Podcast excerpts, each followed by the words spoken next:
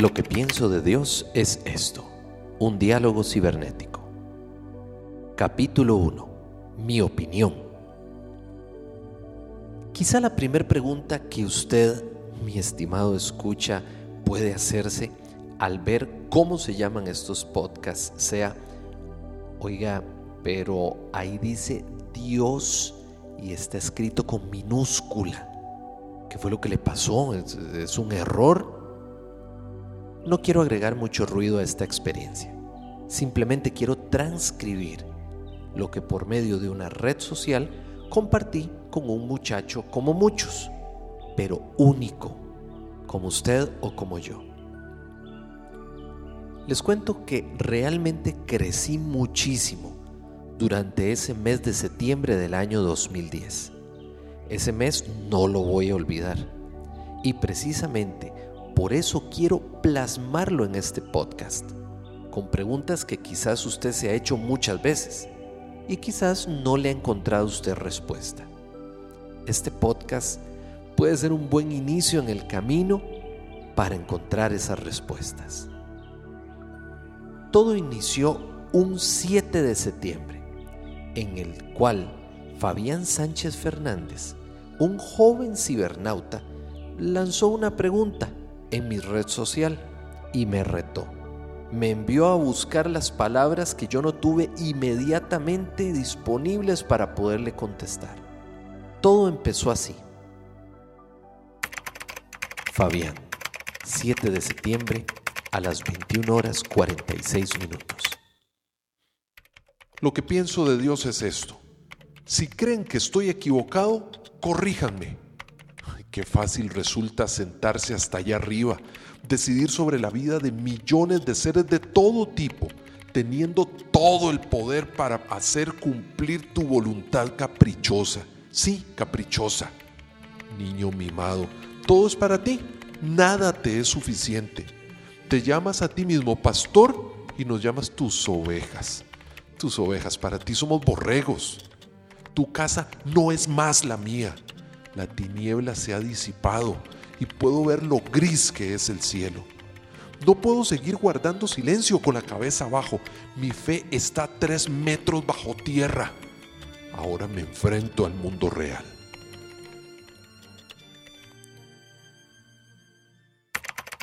Yo, 7 de septiembre a las 22 horas y 41 minutos. Bendiciones, Fabián. La experiencia de Dios es una experiencia personal. Cada persona se va haciendo una imagen del mundo que le rodea de acuerdo a las experiencias de vida que construye día a día.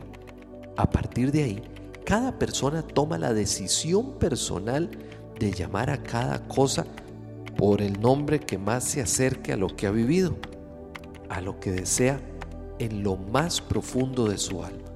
Es ahí cuando la opinión de todos acerca de Dios es muy válida. Pues cuando nos hacemos de una opinión acerca de algo, de alguien, es que ya nos estamos interesando por eso o por ese, sea lo que sea. En lo personal, lo, que yo, lo que yo pienso de Dios eh, se ha ido formando con muchos años de ver a personas que lo apuestan todo por un ideal eh, y ese ideal les inspira caridad y amor. Yo he apostado por eso y desde esa apuesta personal que he hecho, pues me ha tocado estar cerca del pobre, cerca del huérfano, cerca del abuelo, cerca del amor, cerca del bebé. Y en todo, en todas esas cosas he visto cosas positivas. Ahí he descubierto una de las cosas que me han hecho crecer como persona. Realmente está en mí ver una oportunidad donde otras personas ven eh, caos, eh, ver amor donde nadie quisiera estar. Para terminar, Fabián, fue precisamente al enfrentarme al mundo real cuando me vi en la necesidad de elegir el camino que me acercaba a descubrirme. Y vieras que ahí no me vi siervo, me vi amigo. Te repito, cada experiencia de vida es única y lo único que no cambia es que todo puede cambiar, pero intentando apostar por dejar una huella en el camino. Te cuento, mi experiencia ha sido fuerte, pero realmente considero que ha sido buena. Sé que tengo un buen Dios a mi lado. Muchos con sus actos me lo confirman cada día. Es lo que tengo que decirte. Saludos Fabián y gracias de verdad por ponerme a pensar con lo que me has escrito. Bendiciones. Yo, 7 de septiembre a las 22 horas y 50 minutos. Este mensaje que te voy a compartir, Fabián, es de un muy buen amigo de Costa Rica. Y en lo personal, ese mensaje, cuando yo lo escuché, a mí me puso a pensar. Te lo comparto. Ay, en ese momento le compartí, le, le escribí una canción de un cantautor católico que habla del momento en el que uno pierde la fe.